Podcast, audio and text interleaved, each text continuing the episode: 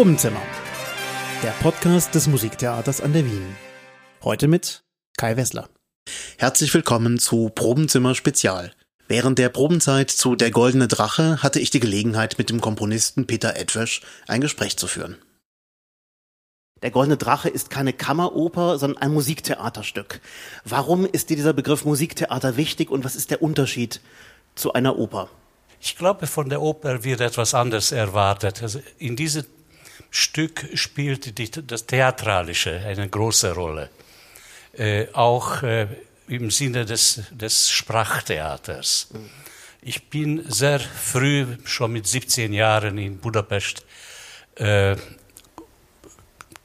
Komponist geworden, sozusagen, in den großen Sprachtheatern. Und das war mein Glück eigentlich, weil ich habe auf diese Weise sehr, sehr früh das Theaterleben äh, wirklich im Fleisch erlebt. Äh, hauptsächlich die Proben waren sehr wichtig für mich zu sehen, also wie ein Stück auf die Beine gestellt wird. Und äh, Sie können sich vorstellen, dass während der Proben äh, saß ich äh, äh, oben auf der, auf der Bühne mit einem Klavier dann wurde mir plötzlich gesagt, ja, Betty, spiel mal was. Spiel mal zu dieser Szene. Da habe ich etwas gespielt. Nee, nee, nee, es ist zu schnell. Mach mal etwas langsamer. Das war alles Improvisation. Also nur so der Eindruck, was ich gerade in dem Moment von dem Schauspieler gesehen habe. Und äh, ich glaube, das ist, äh, also für mich war das auf jeden Fall die beste Schule äh, dafür, dass ich dann später, viel, viel später, ich war schon über 50, als ich zum ersten Mal ein Oper geschrieben habe, etwa vor 20, 30 Jahren habe ich angefangen, äh, auch per Zufall eigentlich, weil Kent Nagano, der äh, sehr wichtige Dirigent unserer Zeit in Hamburg, äh, hat ein Oper von mir äh, bestellt für sein Opernhaus damals in Lyon. Das war in den 90er Jahren. Und äh, mein erste Oper war dann die drei Schwestern nach Tschechow. Und diese Oper hatte damals äh, großen Erfolg gehabt und das, danach kam schon die nächste Bestellung und da kam die dritte, die vierte, fünfte und diese Oper ist die fünfzehnte, was wir jetzt sehen werden oder hören werden. Und darin dann habe ich auch gemerkt, äh, diese wesentliche Unterschied, also wie weit kann ich dann in der, in der Operngattung äh, mit richtigen Opern oder in, in verschiedene Bezeichnungen. Ich finde es irgendwie wichtig, wenn man die äh, Kategorien bei äh, Richard Strauss sieht, alle seine Opern, einmal habe ich in der Wikipedia zufällig gefunden, äh, er war auch sehr, sehr äh, scharf drauf, das genau zu sagen, welcher ist Oper, mehr Oper oder mehr, mehr Theater. Und in diesem Sinne ist das hier, finde ich, es ist zwar mit Musik, aber Theater mit Musik. Richard Strauss ist vielleicht ein ganz gutes Stichwort. Richard Strauss hat ja in seiner Komödie für Musik Der Rosenkavalier Zum wirklich Beispiel. Gänge mitkomponiert und hat sich genau überlegt, wie sind die Bewegungen auf der Bühne. Musiktheater heißt ja auch, man erfindet etwas Räumliches. Denkst du beim Komponieren nicht an eine konkrete Inszenierung, aber an Räume, an Bewegungen? Ich denke sehr stark dran. Das kommt auch aus, aus meiner Jugenderfahrung, weil eine sehr berühmte, der Antal Pager hieß er damals, äh, einer der wichtigsten äh, Schauspieler von den 60er Jahren. Und äh, wir haben etwas geprobt und der Regisseur sagte, geh mal raus und komm mal rein. Und können Sie sich vorstellen, der war schon über 60 oder 70. Ein alter, sehr berühmter Schauspieler. Dann ist reingekommen, na gut, geh mal zurück und komm etwas langsamer rein. Dann ist er rausgegangen, kam etwas langsamer rein. Also das war für mich eine, eine gute Schule, zu, zu sehen, dass, dass überhaupt auf der Bühne zu erscheinen, reinzugehen, die Tür aufzumachen. Das Publikum sieht jemanden, sofort dieser erste Blick ist sehr wichtig weil da wird entschieden, also ich mag ihn oder ich mag ihn nicht.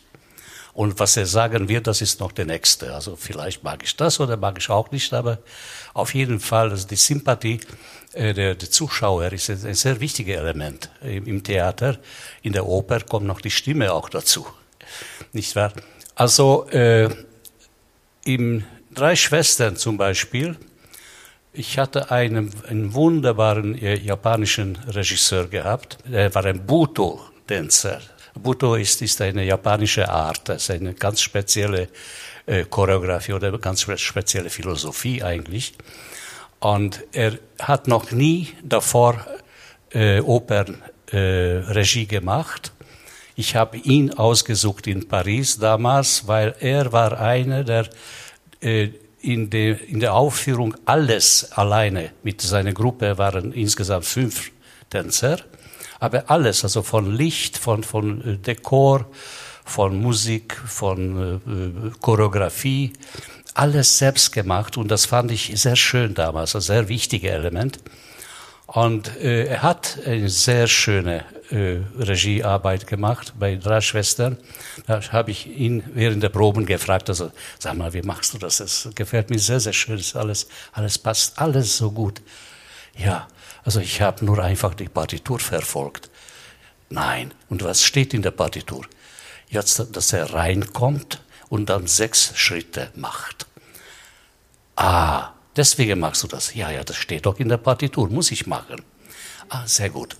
Also äh, diese sechs Schritte ist für einen Komponisten sind sechs Takte oder sechs, sechs Schläge, sechs Impulse.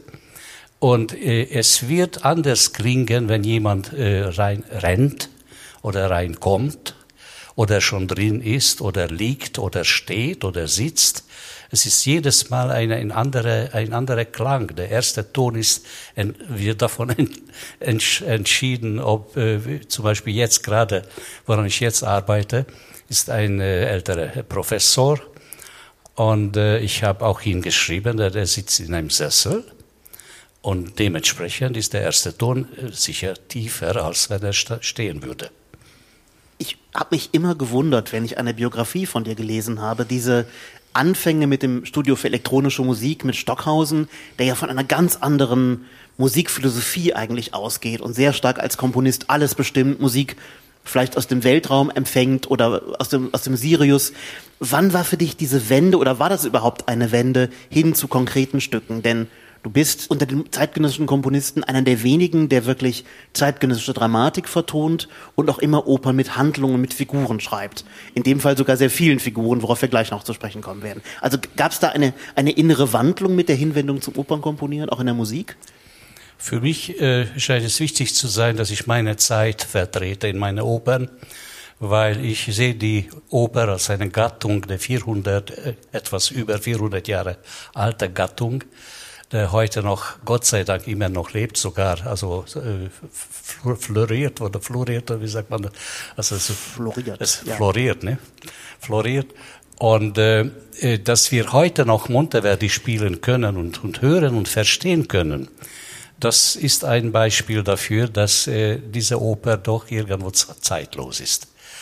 Und wenn ich äh, meine äh, mit meiner Musik schaffe, dass es etwas länger über mein Leben hinausgeht und in den nächsten Jahrzehnten, Jahrhunderten vielleicht auch mal gespielt wird, dann bin ich ein Vertreter von meiner Zeit. Ich finde, das ist sehr wichtig.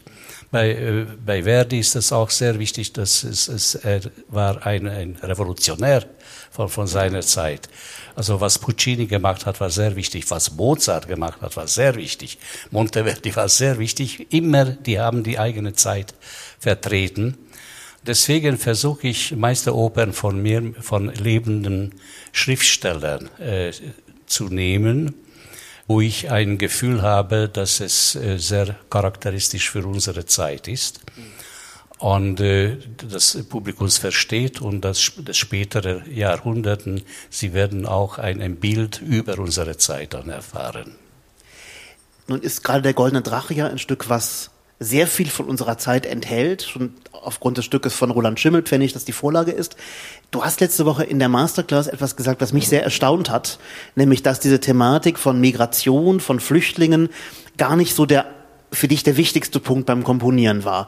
Das ist ja etwas, was uns heute sehr ins Auge springt. Wir leben in einer Welt, in der sich die Problematik von Dienstleistungsgesellschaft noch verschärft hat. Äh, ähm, wir nehmen die Leute kaum wahr, die für uns arbeiten. Äh, die Menschen, die Dienstleistungsberufe machen, kommen fast alle aus fremden Ländern. Ähm, wie war das gemeint? War das der Anknüpfungspunkt Diese politische Bedeutung des Stückes, ist es ein politisches Stück? Der, der Text ist wunderbar.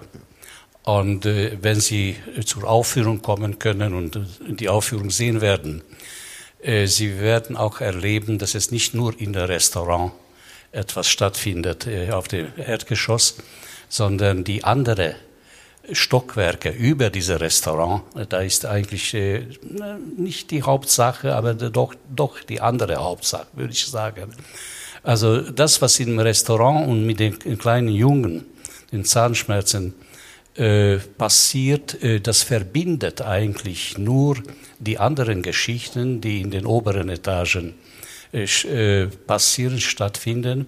Und besonders diese geniale Idee von, von Schimmelpfennig, dass der Junge kommt aus, aus China, seine Schwester zu, äh, zu suchen und äh, er stirbt am Schluss, ohne sie zu finden, obwohl sie ganze Zeit ein Stockwerk über ihn äh, gelebt hat. Und also diese äh, grausame äh, Geschichten, was da eigentlich oben passieren, in den verschiedenen Familien, aus verschiedenen Gesellschaftsniveaus. Äh, ich glaube, dieser Reichtum, das ist alles nur in einem, äh, in einem Haus, alle Probleme, äh, das ist das, was in, in dieses Stück ist, sehr stark finde und, und auch für die Zuschauer sehr interessant finde. Jeder Darsteller schlüpft immer wieder in andere Rollen. Das ist im Schauspiel relativ einfach zu machen. Es ist in der Oper etwas schwieriger zu machen, vor allem weil bei Schimmelpfennig und auch in der Oper ähm, einmal eine Frau über 60 einen jungen Mann spielt, also Geschlecht und Alter überkreuzen sich dauernd. Ähm, mit was für musikalischen Mitteln charakterisieren sich diese Figuren? Diese Besetzung war für mich gegeben, dadurch, dass das ganze Projekt äh, hat gestartet äh, von dem Ensemble Modern und der Oper Frankfurt es war vorgesehen, dass wir eine Reiseoper äh, machen werden zusammen, dass ich etwas schreibe, was äh, finanziell äh, äh funktionieren kann. Also es kostet nicht, äh, nicht irrsinnig viel, dass, da man, dass man damit reisen kann. Und äh, daher kommt auch diese ideale Zusammenkommen mit dem Text von, von Schimmelfennig, weil er hat genau das, es kommt von ihm. Also es war nicht meine Entscheidung, die, die ich glaube 25 oder du sagst 31 Rollen äh, zu reduzieren. Die sind nicht reduziert, sondern das ist auch ein, ein, ein Grundstein vom Theater, würde ich sagen, dass, dass, ein, Theater, dass ein Schauspieler äh, in verschiedenen Rollen äh, spielt, für das Publikum ist das äußerst interessant zu sehen. Also, ist das der? Nein, der war schon. Nein, nein, der war noch nicht. Nein, das ist der. Nein, das ist sie. Und so, also diese, äh, dieses Gefühl, das ist ein, ein theatralisches Element und, und funktioniert wunderbar.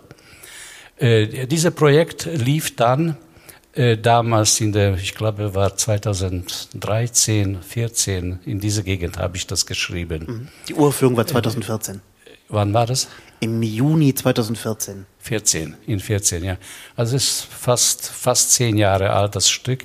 Und statistisch gesehen ist sehr erfolgreich geworden. Äh, das, was ihr hier spielt, das ist fast die hundertste Aufführung schon. Und äh, es war in 15 verschiedene äh, Regiearbeiten schon. Das habe ich fast alle gesehen. Und dann, äh, ich glaube, 23 Bühnen haben das gespielt. Also es ist wirklich also ein Stück, was sehr gut läuft und Gott sei Dank, äh, es wird von vom Publikum nicht nur äh, geliebt, aber auch verstanden.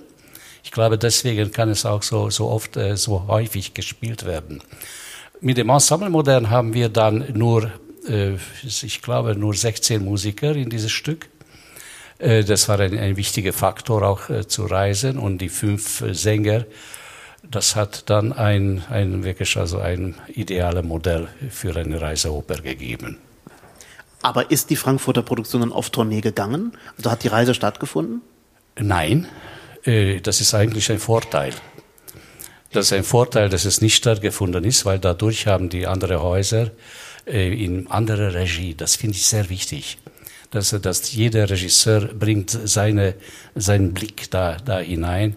Da sieht etwas anderes drin und dadurch entsteht eine viel größere äh, Palette von den Möglichkeiten. Und ich glaube, das ist auch ein Qualitätszeichen von, von jeder Oper, ob, äh, ob man das auf so viel verschiedene Weise sehen kann. Es gibt von Giuseppe Verdi, den du gerade auch schon genannt hast, den Begriff der Tinta Musicale, dass jedes Werk so eine ganz eigene Farbe hat. Ich habe das Gefühl, dass du auch sehr viel Tinta in jedem einzelnen Werk hast. Was ist die spezielle Tinta von, von, ähm, von der Goldene Drache? Die Zusammensetzung des Orchesters, auf jeden Fall.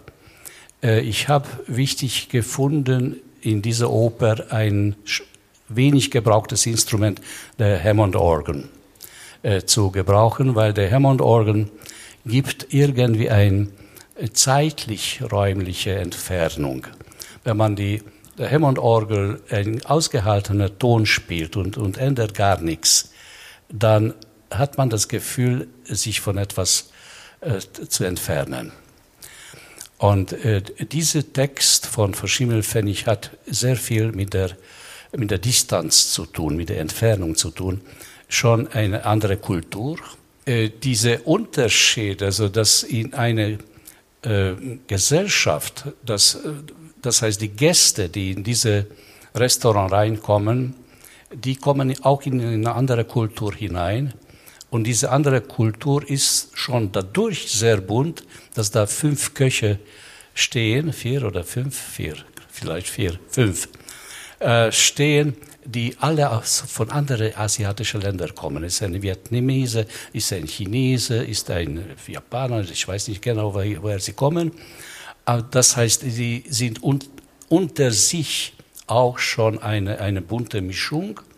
Und diese bunte Mischung wollte ich im Klang auch äh, deutlich machen. Die Schlaginstrumente, die ich gewählt habe, äh, die haben dieses sehr äh, vielfarbige äh, Charakter, die, die helfen sehr viel. Und äh, besonders für die Streicher sind einige Spielarten, die normalerweise in der Oper wird nicht gebraucht, weil es ist, man muss daran arbeiten. Aber äh, hier habe ich dann so verwendet, dass äh, jede Szene äh, von den verschiedenen Etagen des Hauses einen, einen anderen Klang bekommen. Das heißt, die, das Instrumentarium ersetzt auch ein bisschen die Kulisse. Ja, das, genau. Das, das ist, ist eine Klangkulisse, so eigentlich, ja, stimmt. Du hast äh, uns äh, erzählt, dass du gerade mit einem strengen Programm an einem neuen Werk komponierst. Ich möchte es gerne zum Anlass nehmen, einmal ein bisschen noch nach deiner Werkstatt zu fragen. Also wie entsteht ein Werk, wenn du dich für den Text entschieden hast? Äh, was sind die ersten Schritte des Komponierens? Geht es vom Text aus, von musikalischen Reihen, von Material? Schreibst du direkt in die Partitur? Hast du Skizzen vorher? Komponierst du am Klavier? Äh, ich komponiere ohne Klavier. Äh, ich habe ein inneres Gehör und das funktioniert anscheinend gut, äh, weil ich sofort Partitur schreibe wegen des Gesamtklanges. Also ich komponiere Klänge und fange von, von vorne an, weil ich, meine Einstellung ist, so als ob ich im Zuschauerraum säße, ich schaue auf die Bühne und höre zu und sehe etwas und sage ich, aha, dann, wenn das so ist, dann klingt das so. Und äh, das hat sich sehr, sehr gut äh, äh eingespielt. Von Anfang an, also auch schon bei, bei den drei Schwestern habe ich äh, diese äh, Effekt, äh, diese Arbeitsweise äh, gebraucht.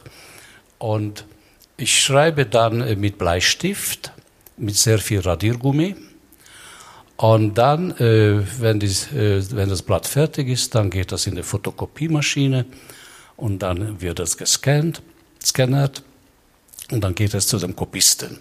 Und der Kopist macht dann ein normales, äh, normales Notenbild daraus.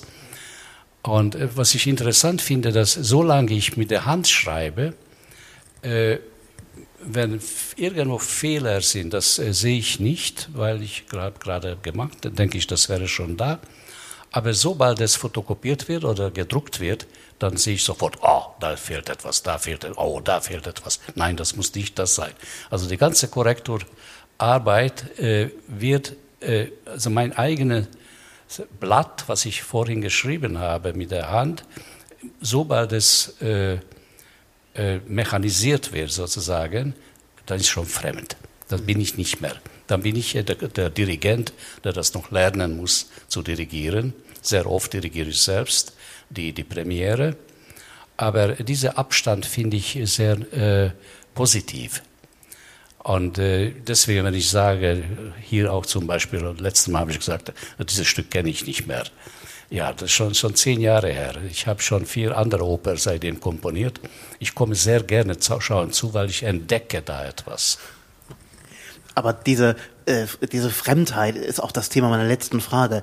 Ähm, ein Werk, das ein Schöpfer, ein Autor, ein Komponist fertig schreibt, ist ja wie ein, wie eine Flaschenpost, die er an uns Künstler sendet. Etwas, eine Botschaft, die wir entschlüsseln müssen, mit der wir umgehen. Fällt es dir leicht loszulassen? Also dieses Werk dann freizugeben, dafür, dass andere damit etwas machen? Oder ist das schmerzhaft mitunter? Und ich meine es nicht nur auf die Regie bezogen, sondern auch auf ja, fremde Dirigate, ja, ja. fremde Sänger. Jede Oper äh, dauert äh, etwa vier, fünf Jahre, mhm. Äh, äh, zu, äh, zu herzustellen. Die längste Periode ist eigentlich die Auswahl, weil ein geeignetes Thema zu finden, dazu brauchen wir mit meiner Frau mehr als 20, 30, fast, fast 40 verschiedene Texte, Romane, Drehbücher, Balladen, also alles Mögliche durchzulesen, bis man die Ent Entscheidung kommt. Also gut, das machen wir. Und das ist auch sehr wichtig, diese Entscheidung richtig zu, zu treffen, weil äh, wenn man schon fünf Jahre daran arbeitet, dann das ist sehr viel Zeit und, und kostet auch sehr, sehr viel. Äh, in der Zwischenzeit treffe ich dann regelmäßig die Intendanten, äh, weil sie können in der Entscheidung damit mitwirken. Sie sagen, ja, das wäre gut, nein, das lieber nicht. Hier zum Beispiel, äh, zuletzt habe ich in Berlin der Staatsoper des Sleepless, das Schlaflos, Oper äh, uraufgeführt. Und äh, dafür haben wir vier verschiedene Sitzungen mit, mit, den, mit Herrn Schulz gehabt.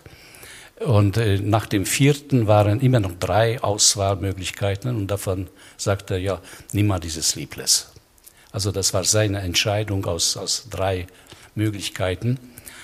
Und äh, die, äh, in dem Moment, wenn diese Auswahl stattgefunden ist, dann kommt ein Libretto-Zeit. Ein Libretto dauert ungefähr ein Jahr, bis das fertiggestellt wird. Dann kommt äh, was kommt nach dem Libretto? Ja, dann langsam fange ich schon an, etwas zu schreiben. Vor der Premiere etwa anderthalb Jahre äh, fange ich an, äh, die Musik zu schreiben, die Partitur zu schreiben, weil bis dahin muss ich alle Einzelheiten äh, kennen, äh, äh bekommen haben. Wer singt, also die Sänger werden ausgewählt das Instrumentarium wird, äh, das Instru die Instrumentierung wird äh, festgelegt, äh, Regisseur wird gefunden und so weiter. Ich kann nur dann beginnen, die Musik zu schreiben, wenn ich all diese Elemente schon fix und fertig bekommen habe. Weil dann weiß ich, dann, dann sitze ich schon in diese, in diese Aufführung da. Das ist, das, ich finde es schön so. Ist das schmerzhaft, wenn es dann anders ist als vor dem inneren Ohr? Nein, nein, nein, nicht, nicht schmerzhaft, im Gegenteil. Also entweder äh, äh, ist das genauso, wie ich mir vorgestellt habe, oder ist besser, als ich vorgestellt habe. Oder wenn es nicht so gut ist, dann habe ich immer noch Zeit zu korrigieren. In unserem regulären Probenzimmer zu Der Goldene Drache hören Sie ein Gespräch mit dem Produktionsteam um den Regisseur Jan Essinger und den Dirigenten Walter Kobera.